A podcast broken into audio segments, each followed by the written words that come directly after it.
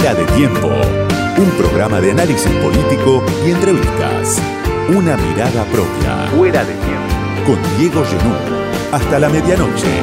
En Radio Post 899.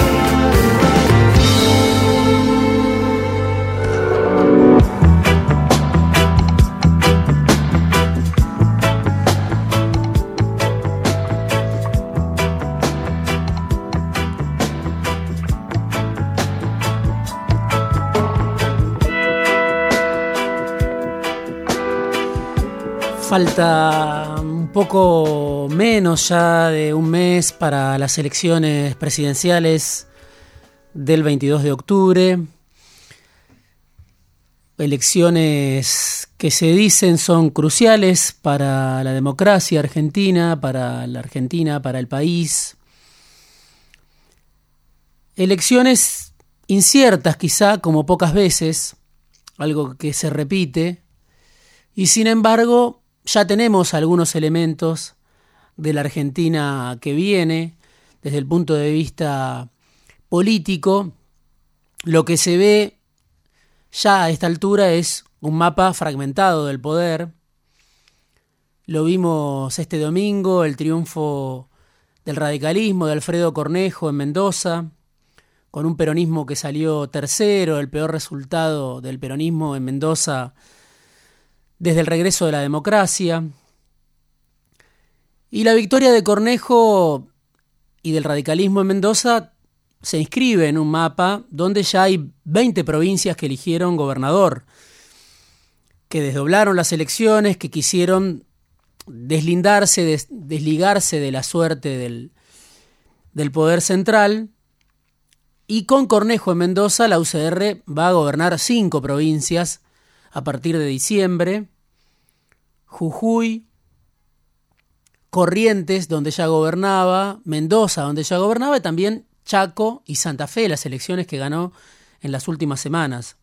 También el PRO va a gobernar otras tres provincias, San Juan, Chubut, San Luis, eso ya lo sabemos, se espera también que gane en la ciudad de Buenos Aires, hay que ver qué pasa en Entre Ríos, pero el PRO, el macrismo, la fuerza que fundó Macri en su momento, espera gobernar cinco provincias. Hasta ahora también lo que es el frente que se llamó en su momento Frente de Todos, hoy es Unión por la Patria, está gobernando siete provincias, incluidos sus aliados. Y además hay otras cinco provincias de fuerzas que podemos llamar provinciales. Ahí tenés a Claudio Vidal, que le provocó la derrota histórica del kirchnerismo en Santa Cruz. Tenés, por supuesto, al cordobesismo ahora en manos de Martín Yarlora. Y también está Río Negro, está Neuquén, está Salta. En ese contexto, en ese mapa de poder fragmentado, es que Sergio Massa, ministro, candidato, interventor del gobierno, presidente en funciones, está llamando a un gobierno de unidad nacional. Y este acto que vimos también el fin de semana en Salta, con Gerardo Morales, el radical de Jujuy que había acompañado como vice a la reta, y con Gustavo Sáenz, el gobernador de Salta, bueno, hablan de esa pretensión de masa de liderar un gobierno de unidad nacional con parte de lo que hoy es Juntos, y no con actores menores, sino que estamos hablando de Gerardo Morales, el candidato a vicepresidente de la reta, y alguien que tiene una sociedad histórica con masa desde hace muchísimo tiempo. Después, claro, Morales sale a relativizar esa foto, pero esa foto tiene que ver con los deseos de masa, con los deseos del peronismo que está acompañando al ministro y candidato escenas también de las últimas horas de este mapa de poder fragmentado, el regreso de una Cristina que, claro, ya no altera como antes el escenario político cuando Cristina hablaba y pasábamos semanas enteras comentando lo que decía Cristina, en parte por la derrota que sufrió el Frente de Todos en 2021, en parte por, por el experimento fallido del Frente de Todos que surgió del dedo de Cristina, en parte porque Cristina ya no está en carrera para gobernar en la Argentina, ni siquiera como candidata en la boleta, lo que algunos de los propios le reclamaban, y una Cristina que se dio el poder que le quedaba, por lo menos en estas elecciones, a Sergio Massa. Una Cristina herbívora, por momentos, porque claro, está fuera de la disputa del poder, ya no la tiene la disputa del poder como protagonista, como tampoco lo tiene o la tiene a Macri, esa disputa de poder. Cristina hablando en la UMED, hablando para los propios, quizá como siempre, pero cada vez más para los propios, y Massa en el centro de la escena. Por eso sorprende verla a Patricia Ulrich tildada en el antikirchnerismo, hablando contra el kirchnerismo, como si el kirchnerismo siguiera siendo el de 2015 o el de 2011. Habrá que ver si esto le da resultado a Patricia Bullrich. Las encuestas que maneja el gobierno, sobre todo, están hablando de que Bullrich está relegada en esa pelea, de que Milei y Massa están hoy en condiciones de ir al balotaje. Ya sabemos, las encuestas pueden fallar, así que habrá que verlo cuando llegue la hora de votar. Pero Massa tiene, además de la ambición de construir o presentar la propuesta de un gobierno de unidad, nacional, un escenario muy complicado desde el punto de vista económico del ministro y candidato. El descontrol de los precios en la Argentina, donde todo dura nada. El dólar blue que vuelve a subir por estas horas y sirve quizá como ayuda a memoria de que está todo atado con alambre, aunque no parezca. Un país donde todo es caro para las personas que viven de un ingreso en pesos y un país que además es regalado para los turistas que vienen a la Argentina, pero solo para los turistas que vienen a la Argentina en un contexto donde con Massa como ministro aumentó la desigualdad, donde con Massa como ministro aumentó la pobreza. Los datos del INDEC que se están conociendo en estas horas, bueno, generan obviamente preocupación en el gobierno, en Unión por la Patria, porque esto es gestión masa, masa puro, el aumento de la pobreza, el aumento de la desigualdad, la inflación descontrolada, que está en el 120, 125, 130%, no sabemos en cuánto está, y estos datos de pobreza que se están conociendo, claro, están hablando también de un escenario que ya quedó viejo. Son los datos del primer semestre de este 2023, antes de la devaluación que ejecutó Massa, según dice, por exigencia del Fondo Monetario Internacional, pero también por la propia fragilidad a la que había llegado el experimento del Frente de Todos, que no podía, no tenía margen para discutir con el Fondo Monetario Internacional esa devaluación que se aplicó al día siguiente, que se decidió al día siguiente de la derrota en Las Paso, un masazo para los que viven de un ingreso en pesos en la Argentina. Leía una nota de Esteban Rafele, periodista del cronista que trabaja en esta radio, con proyecciones de la pobreza a fin de año, después de la devaluación, porque insisto, estamos viendo datos de pobreza que difunde el INDEC que son viejos, son previos a la devaluación del 25% que decidió el ministro candidato. Bueno, no está claro con qué números de pobreza se va a ir Unión por la Patria al frente de todos. Se habla de 43% de pobreza, se habla de 45% de pobreza. En esa nota donde Esteban Rafael consultaba distintos especialistas, pero claro, con estos niveles de inflación, una inflación de dos dígitos, una brecha cambiaria que está en 115%, es muy difícil prever en qué condiciones va a terminar la gestión del ministro Massa, la gestión del Frente de Todos, de lo que era el Frente de Todos. En ese contexto me parece que hay que leer los paliativos que Massa permanentemente está anunciando en este mes, donde se juega la sobrevida, el pasaje al balotage, anuncio de las últimas horas, un bono para casi 3 millones de trabajadores no registrados, se habla de la posibilidad de un IFE como si estuviéramos otra vez en pandemia, un bono para desempleados, un esfuerzo que está haciendo el gobierno porque representa un costo fiscal según las distintas proyecciones de 1,3% del PBI, es mucho para un gobierno que fue de rodillas a pedirle al fondo los desembolsos y es mucho para un gobierno donde la fragilidad se advierte por los cuatro costados. Sin embargo, es algo parecido a lo que hizo Macri en su momento y Massa espera que le dé resultado.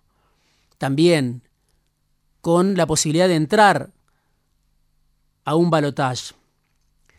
Todo esto, claro, es parte del deterioro crónico, un gobierno que, si uno mira este cuadro general, en cualquier otra circunstancia estaría terminado. Pero ya sea la capacidad de masa, ya sea el fracaso de la aventura de Macri en el gobierno, o ya sea la aparición de Milei, lo cierto es que se supone estamos en un escenario incierto, no sabemos cómo termina esta película y se habla de las elecciones más inciertas en mucho tiempo. En este contexto, de deterioro crónico, de fragilidad extrema de la economía, de inflación récord y de un mapa fragmentado de poder que ya existe, que es el producto de las, de las elecciones anticipadas en 20 provincias. ley aparece como la ultraderecha que quiere privatizar todo desde el agua hasta las calles y aparece como un emergente que viene o se promociona como parte de un rechazo al sistema, que viene desde afuera del sistema. Eso es lo que dice mi ley que viene a ser. Y por eso se supone se lo elige, porque no tiene que ver o no está contaminado con los fracasos de los últimos años. Sin embargo, al lado de mi ley está Barrio Nuevo, con una historia larguísima pero con un intento frustrado de hace apenas unos meses de llevar a Guado de Pedro a la presidencia. Era casi su jefe de campaña, Luis Barrio Nuevo, pasó en pocos meses de Guado de Pedro a Javier Milei. Milei dice que no tiene nada que ver con el sistema, pero promociona un modelo de contrato laboral que es el de la UOCRA de Gerardo Martínez, el modelo que elogia Paolo Roca, uno de los dueños de Techín, el modelo que está en la plataforma de Javier Milei, el de la UOCRA de Gerardo Martínez, el sindicalista preferido durante muchos años de la vicepresidenta actual, Cristina Fernández. Y Milei, aparte, tiene como sponsor histórico, quizá uno de sus grandes financistas, a Eduardo Urnequian, el dueño de Aeropuertos Argentina 2000 que un día habla ante The Economist y dice que va a ser un gran presidente, Javier Milei, su antiguo empleado, y otro día dice que no lo conoce a Javier Milei y dice que va a ser un dictador y que no estamos para dictadores. Pero estamos hablando de Gerardo Martínez, de Luis Barrio Nuevo, de Eduardo Ernoquian, actores permanentes del poder en la Argentina desde hace muchísimos años. Leía también una nota muy interesante del economista Horacio Robelli en El cohete a la luna el fin de semana. Y entre los asesores de, Darío, de, Javier Milei está Darío Epstein, por ejemplo, alguien que en su momento trabajó con Martín Redrado, y está sentado en el directorio de Pampa Energía, una de las empresas más grandes de la Argentina, con intereses en vaca muerta, que pertenece a Marcelo Mindlin, un íntimo amigo de Sergio Massa. Tiene también Javier Milei como asesor en energía a Eduardo Rodríguez Chirilo. Ese es su principal referente en un tema crucial como es la energía. Bueno, Rodríguez Chirilo es asesor de Flavia Rollón, la secretaria de Energía de Sergio Massa, del gobierno de Unión por la Patria. Por supuesto, si la opción es Massa o Milei, como parece ser, según marcan algunas encuestas que ya sabemos pueden ser desmentidas, nadie puede decir o asegurar que sean lo mismo, pero tampoco nadie puede negar que Massa y Milei son grandes socios desde hace muchísimo tiempo. Comparten a Urnequian como sponsor, a ese Urnequian que hace poco dijo que estaba maravillado con Patricia Bullrich, pero que acaba de recibir un contrato para confeccionar los pasaportes y los DNI de este gobierno y que tiene una relación con Sergio Massa que nadie oculta. Comparten Milei y Massa no solo a Ornequian, sino que también comparten a Vila Manzano, que lo conocen muy bien, a Milei que le dieron la plataforma principal para convertirse en un producto que después se viralizó a través de las redes sociales. Y además comparten Massa y Milei la idea de una nueva polarización que lo lleve al balotaje. Lo acaba de decir Milei, que van a ir Massa y él al balotaje. Y no estamos hablando solo de una sociedad, una alianza táctica, si se quiere, hasta el 22 de octubre o hasta el 19 de noviembre. Marina Dal Polleto, economista que citó Cristina en su clase magistral de la UMED, habló hace muy poco ante un grupo de empresarios muy importantes de la Argentina y dijo, esto lo contaba yo en una nota de la política online hace unos días, Massa, Massa y Milei tienen una relación estrecha, pero Milei le va a comprar la gobernabilidad a Massa y le va a comprar el programa a caballo. Algo similar a lo que intentó hacer en su momento Macri. Un ensayo que, hay que decirlo, duró bastante, pero después Macri arruinó en el camino y no pudo completar. Milei va a intentar hacer lo mismo si gana las elecciones, tenerlo a masa para garantizar la gobernabilidad y tener un programa como el de Caballo, que en su momento también quiso llevar a la práctica Macri. Bueno, es lo que dice Marina Dal Polleto, una economista reconocida hoy, consultada, consultada por Massa, Massa la quiso tener de viceministra de Economía, y la acaba de citar también Cristina.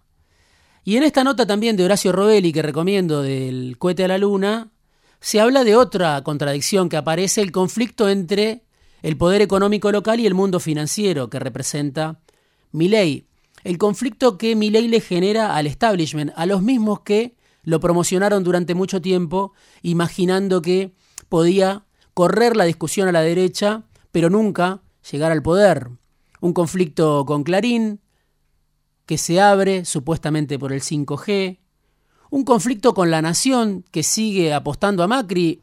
Bueno, se habló mucho de que Macri tenía intereses en la nación más, pero claro, son fuerzas que en su momento eran parte del bloque antikirchnerista y ahora ven cómo Javier Milei puede generarles un problema, así como el peronismo de Cristina queda devaluado en manos de Massa, así también se divide la derecha en la Argentina, y no es un invento argentino, ante el fracaso del sistema político, ante el fracaso de la derecha tradicional, en un mundo como el actual, en un cuadro como el que describía al comienzo, bueno, aparece la ultraderecha y la derecha tradicional también queda cuestionada por haber sido parte de los fracasos del sistema político.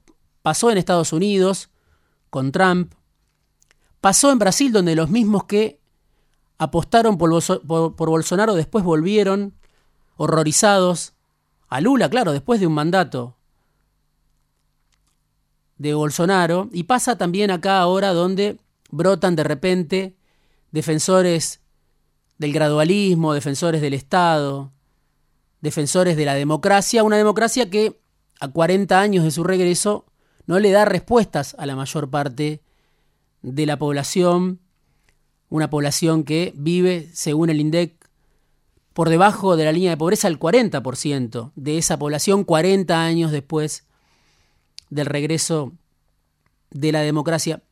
Son apenas una parte de las contradicciones que genera hoy mi ley en el sistema político, o de las contradicciones que quizá en realidad le permitieron a Milei llegar hasta donde llegó. Fuera de tiempo. Una mirada propia. Diego Genú.